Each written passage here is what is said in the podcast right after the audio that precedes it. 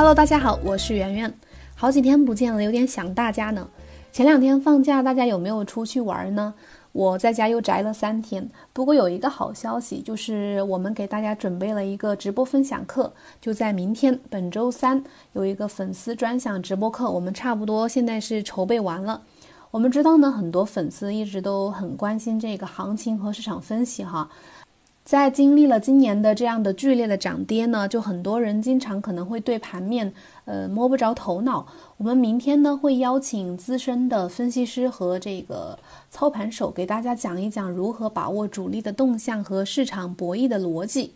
参与的方式也依然是很简单，我们依然是会在千聊上进行语音直播，大家呢可以加麦麦的微信幺七八零幺五七五八七四，可以获取听课的方式。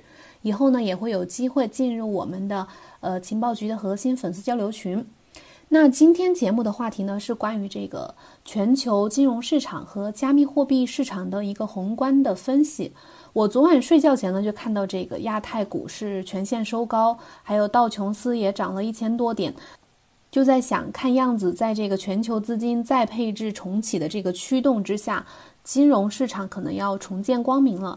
这两天呢，看到这个比特币突破了之前的阻力，重新站上了七千以上的这个位置，主流币呢也基本是回春了一波。我们看看加密货币市场和这个全球主流的股市在这波回暖当中谁更胜一筹呢？还有这个加密货币市场在不同的投资者的眼中是什么样的定位呢？从全球的金融市场崩盘触底到现在，已经过了一个多月的时间了。最近这几天呢，全球的股市和加密市场都迎来了一小波反弹。受这个疫情扩散、呃放缓的影响，基本上慢慢有在很多国家有在控制。周一，全球的股市呢迎来了开门红，美股三大股指高开高走。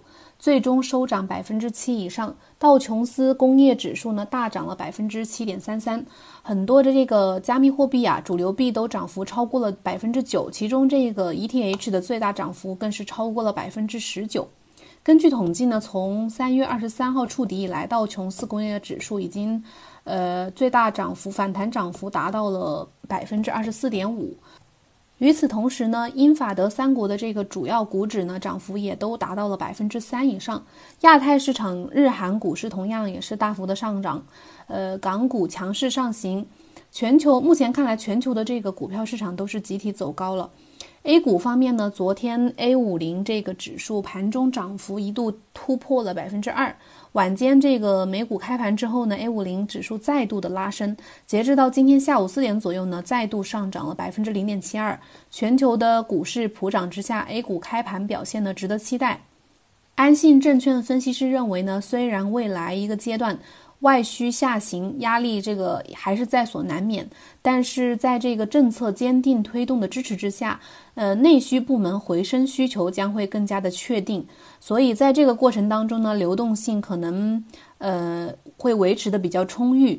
A 股市场呢，整体的估值已经处于历史底部区域。近期的货币政策节奏呢有加快的这个迹象，海外市场逐步开始慢慢的走出这个恐慌情绪，原油达成了新一轮的减产协议概率上升。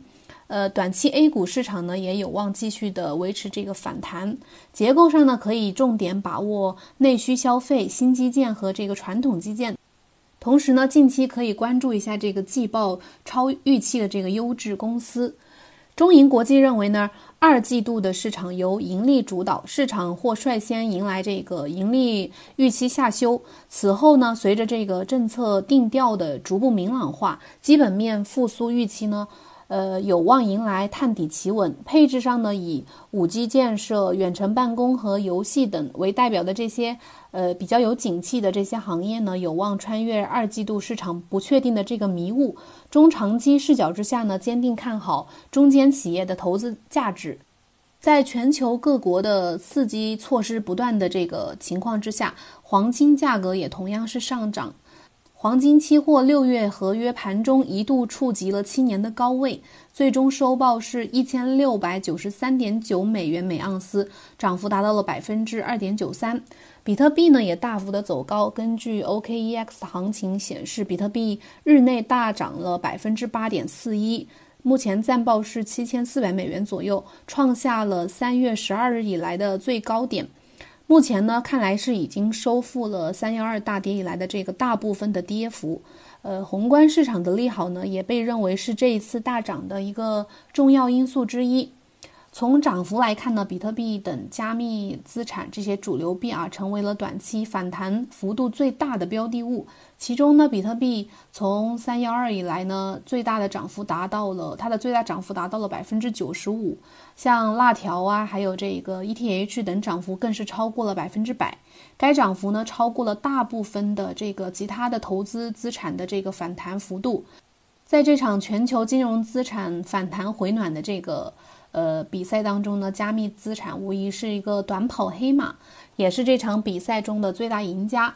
事实上呢，从三月大跌以来呢，比特币的市场上的做空情绪就一直占据着这个主导地位。从之前我们也多次说过，这个 OKX 的这个合约大数据显示，多空持仓比人数从三月十三日以来，绝大多数都是处于一以下的位置。什么意思呢？就是说它的这个。一直是空头占优势、占主导地位。尽管如此，比特币在不断的这个宽幅的震荡当中，还是在持续的上涨。最近的四小时的 K 线呢，已经呈现了八连阳。连续的上涨呢，也伴随着空单的大量的爆仓。根据这个 Bitcoin 的数据显示，过去二十四小时，呃，全网比特币总计爆仓达到了一亿美元。空头呢，成为了这个上涨的燃料，就是他们很多订单都被爆仓。在大多数的散户开始看跌的时候呢，比特币却出现了连续的上涨。其实这一点呢，并不是很意外。一方面呢，市场总是反人性的，当大多数的人呢。从在一个方向达到共识之后呢，这个方向可能就是一个错误的这个导向。在多数人认为做空就能赚钱的时候呢，那么这些投资者可能就成为了上涨过程中的燃料，打引号的燃料，就是被牺牲的那些人。另一方面呢，散户投资者普遍。呃，从这个二零一八年这个以这个二零一八年的熊市来作为样本来进行分析，认为市场在大跌之后呢，必将有一个二次探底才能健康上涨。然而呢，市场并不是一如既往的，就是历史经验也不是说可以照搬照用的。在这一轮涨幅当中，我们可以看到上亿美元的爆仓屡见不鲜，而这个散户用来做空的比特币呢，也许就已经在被庄家收入了囊中。因此呢，反人性依然是这个加密货币市场当中比较明显的一个特点。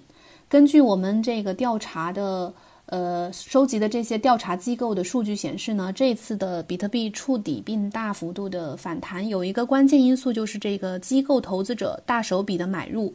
根据这家这个数据和分析机构，呃，Into the Block 的近期的调查数据显示。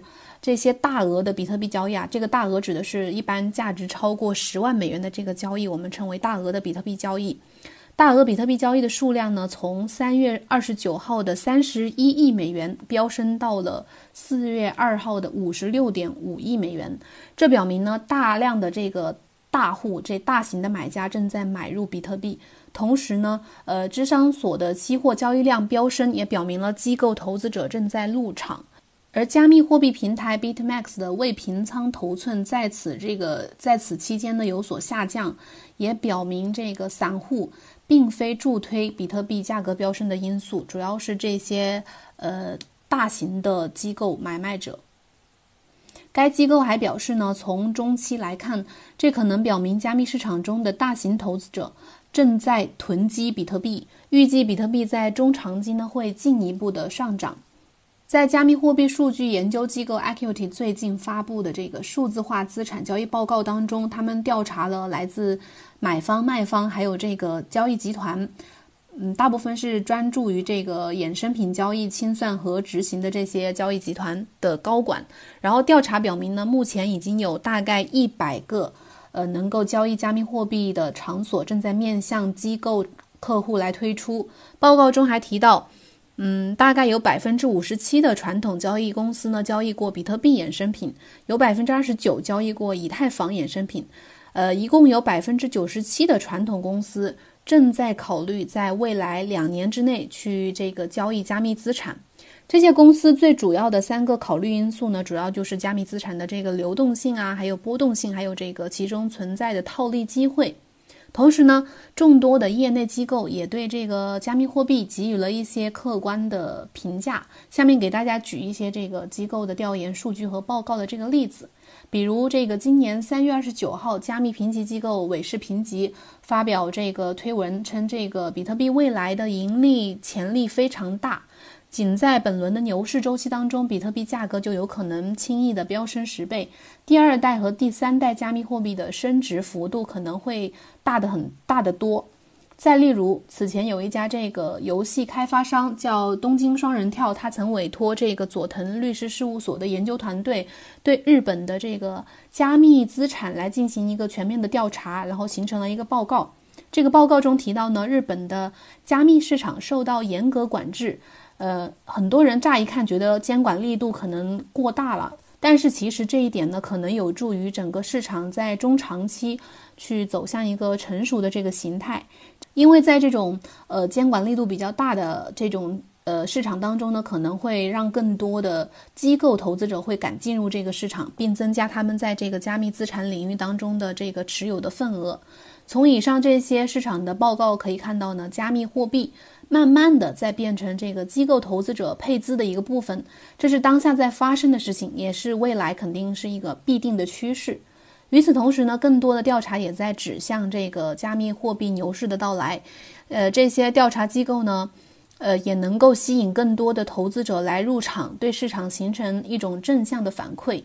区块链数据网站 Acre Research 的近期。呃，研究报告称，比特币的波动性呢非常高，这反过来呢影响了它的交易量。在大多数情况之下啊，价格上涨加上这个交易量下降，一般是一个看跌信号。然而呢，对比特币而言，它的交易量继续高于平均水平的这个事实表明呢，比特币仍然是有看涨势头的。区块链投资。呃，咨询公司 ByteTree 它的近期的有一份调查数据也显示，比特币的链上活跃度正在激增。这一发现呢，也进一步的佐证了我们这个呃前面说的比特币有看涨势头的这个像这个特征。之前呢，有人评价说，比特币和美股呢出现了强关联性，但是呢，传统比特币和传统股票市场其实只在那短时间之内存在了一定的关联性。加密市场总体来说还是比较相对独立的，它们两者呢，呃，处于一种不同的长期的周期之内。韦氏评级调查数据显示呢，从二零一八年年末以来，道琼斯和标普五百指数呢一直是在稳步上升的这个呃趋势当中。这两种股票资产呢，都反映了一个长期的牛市周期。然而呢，比特币的情况完全不同。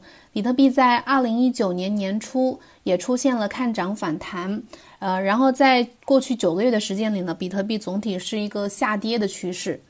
因此呢。无论是加密市场的短期暴力反弹，还是加密市场长线的这个优势，都给了这个投资者充分的理由去持有加密货币。在这个国际金融形势呃非常动荡的这个当下呢，美国百年银行第一州立银行上周也宣布破产了，它旗下的账户呢将被 MVB 的银行接管。在这个二零零八年的金融危机当中呢，美国有超过四百多家银行倒闭。那么这一次第一州立银行的这个倒闭呢，也可能，呃，有人认为可能是这个二零二零年金融系统性风险的一个开始。加密市场将何去何从呢？正如 OKEX 的首席战略官徐坤在入职一周年的公开信中提到，说这个恐慌中也蕴含着这个机遇。所谓不破不立，旧的稳态被打破，新的稳态才会形成，才会到来。OK，以上就是今天的节目的所有内容，感谢收听。记得明天呃晚上八点来情报局直播间听课哦。特别是这个比较关心行情和市场的朋友们，很值得来学习一下。好了，明天同一时间再见，拜拜。